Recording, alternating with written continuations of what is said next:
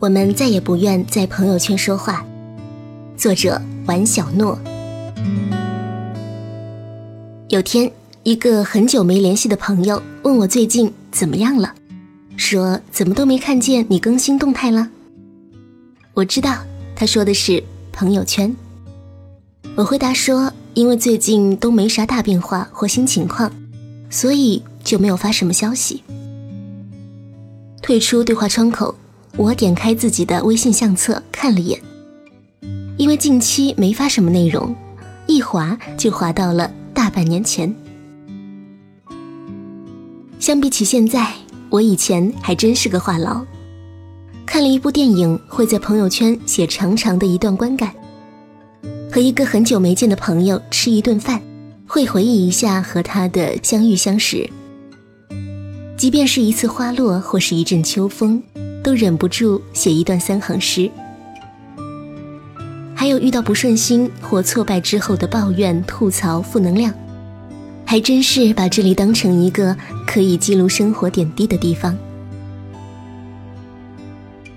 而从什么时候开始，我渐渐的不再在朋友圈里发这些配图的文字了。最多也只是随手转发一下某个时事热点或是娱乐事件，写下一两句无关痛痒的话，甚至连文字都省了。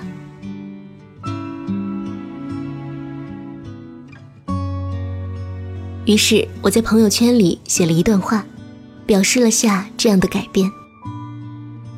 一个好朋友看到之后说，他也是，越来越少在朋友圈里发东西。我文艺而矫情地说：“那是因为我们内心更加充实了。”他很直白地回复我：“充实个鬼，是微信里加了太多不想加的人，越来越不方便发而已。”哼，他一语道破天机。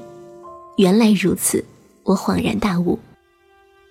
才不是什么内心充实到不用发朋友圈倾诉，也不是生活忙碌到没时间。而是我们的通讯录里多了许多与我们的生活不相干的人，而我们的这些想法、情绪，潜意识里根本就不想被他们看到。从什么时候起，我们的朋友圈已经不再是朋友圈了？里面有同事，有客户，或者乙方，有某次饭局上扫了一扫的不熟悉的人。有某个群里说过几句话，然后互相关注的陌生人，或者因为某件事要联系临时加上的人，有些甚至连面都没见过。我们的朋友圈逐渐失去了它的乐趣和温度。我依然还记得，曾经忽然发现，本来失去了联系的旧友加我为好友。在看到他的近况时的那种激动和感慨，也记得看见某人下面有另一个朋友的留言，得知我们俩有共同好友的惊喜和意外，还有心情不好或受挫的内容下得到朋友们的安慰和鼓励，甚至在路过我的办公楼下时为我带一杯咖啡的温暖和感动。但是现在。我必须接受，当微信用于联络通讯的功能越来越普及时，就别指望它能再起到交流情感的作用了，甚至是别一不小心起了反作用。就像有次，我在一个闺蜜发的照片下，写了一段闺蜜之间的对话，我们一个共同朋友看到之后，自以为某个意思的回复了我。我说话向来是个直性子。恰恰那天心情可能不太好，就语气略生硬的告诉他理解错了。然后我就发现，那个人把我拉黑了。朋友小 K 也遇到过类似的情况，他因为工作关系缺席了同学 S 在老家的婚礼。大概半年后，他在朋友圈里很期待的说要去外地参加一个同学的婚礼。结果这条文字被 S 看见了，S 留言很生气地说：“小 K 这么积极的去外地参加别人的婚礼，却不参加他的，真不够朋友。”并果断的屏蔽了小 K。小 K 看了之后百口莫辩，真是又委屈又无奈。再讲一个小歪的遭遇。有一次，他的两个同事聊天，同事 A 说小歪最近好像恋爱了，因为发在朋友圈的东西特别多愁善感。同事 B 说他怎么从来没看到过，于是点微信一看，发现原来小歪把他设置为。不让看朋友圈。后来小歪知道了这件事，每次面对抬头不见低头见的同事 B，觉得是又别扭又尴尬。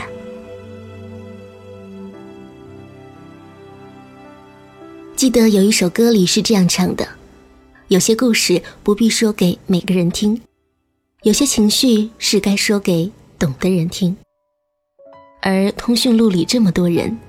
屏蔽他们，若是被知道了，似乎更麻烦。于是，为了避免他们因听不懂而造成误会，为了不用费心费力的去维护表面的礼貌，最好的方法就是不发言。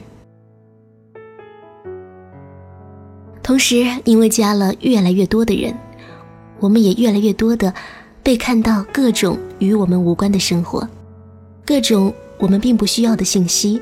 分散了精力，浪费了时间，于是乎，采取与不说话相同的方式，就是不看此人的朋友圈。忘了在哪本书里看到过，说一个人的精力有限，所以在一段时间里面能维系的朋友关系至多只有十五个。我们总是误以为把某个人加进自己的通讯录里，他就成了自己的朋友。这种错觉，如同我们买了一本书，放在书架上，就以为自己看过似的。好友小贤有次和我抱怨，有个人在很多朋友的照片下评论的都是类似的几句话。我笑他怎么会介意这个，因为人家的评论根本就是不走心的呀。你觉得你跟这个人很熟吗？是啊。我们认识的人越来越多，深交的人却越来越少，点的赞越来越多，其实是不知道应该说些什么。通讯录里面的名字越来越多，却渐渐失去了我们真正想关心的人的消息。我们偶尔转发一下当下最热的话题，表示下合群和互动，但不再会提起自己的生活状态和真实想法。我们习惯在某个人发的照片下说一句“改天聚聚”或找个时间一起去呀，然后便没有了然后。有时候，忽然的一个瞬间，我们会想起很久又没有某个朋友的消息了。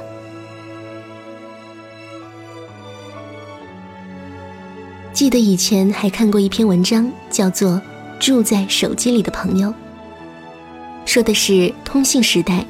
我们习惯互相交换手机号码，我们的手机里保存了很多人的号码，但是除了逢年过节群发的祝福短信，便再无交流和往来。直到某一天，其中一个人的手机被盗，或是换了手机，失去了对方的号码，便又重新变回了茫茫人海之中的陌生人。而在比通信时代更加快餐化的互联网时代。在通过屏幕就能对话、戳戳手指头就能点赞的社交工具里，我们似乎更容易渐行渐远。我有些怀念可以在朋友圈里畅所欲言的时候，也有些遗憾。但这改变不了我再也不想在朋友圈里说话。还好，我一直是个对旧事物、旧方式有些偏执的人，所以。我一直非常老土的记着朋友们的电话号码、手机号码。我依然每年会更新好友的通信地址，用看起来有些古老的书写方式来传递我想对他们说的话。其实，遇到一片晚霞、一阵清风的时候，我还是会碎碎念，只不过我写在了微博里。看完一部好的电影，我还是会有很多想法，只不过我发给相同的电影爱好者。做成了一件事或收到一件礼物时，我还是很开心。只不过我直接告诉某个人或者某个相关的朋友群。比如今晚我见到了一个从远方来的好友，把重聚的快乐都直接说给了这个朋友听。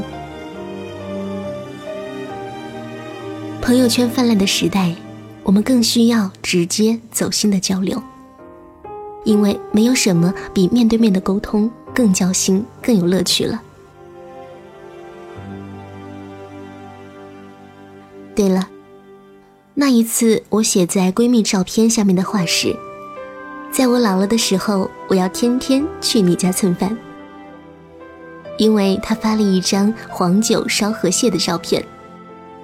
我真的希望，不管是现在还是老了以后，都可以打一个电话就去好友家吃饭，而不是在一张图片下互相留言。我希望朋友们想要聚会时，定下时间地点就能聚到一起，而不是聊天群里一长串对话下的不了了之。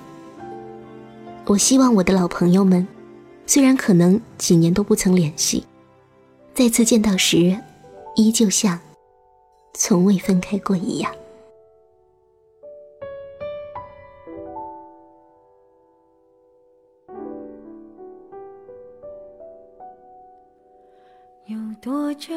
见你？以为你在哪里？原来就住在我。心底陪伴着我呼吸，有多远的距离？以为闻不到你气息，谁知道你背影这么长，回头就。看到你，过去让它过去，来不及从头喜欢你。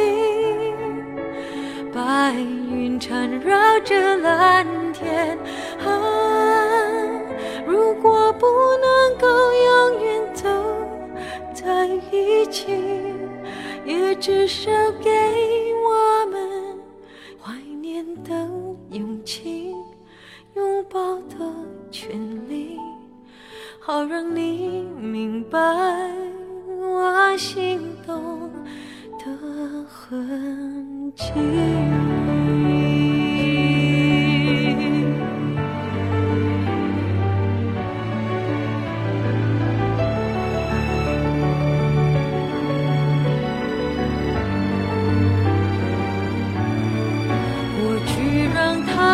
去来不及从头喜欢你白云缠绕着蓝天啊如果不能够永远走在一起也只是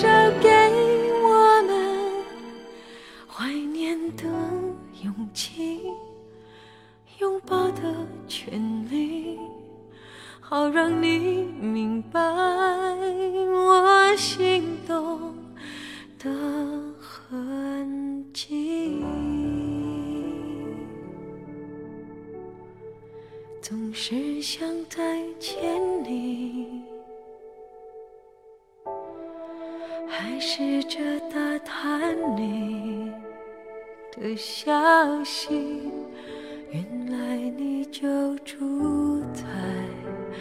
我的身体，守护我的。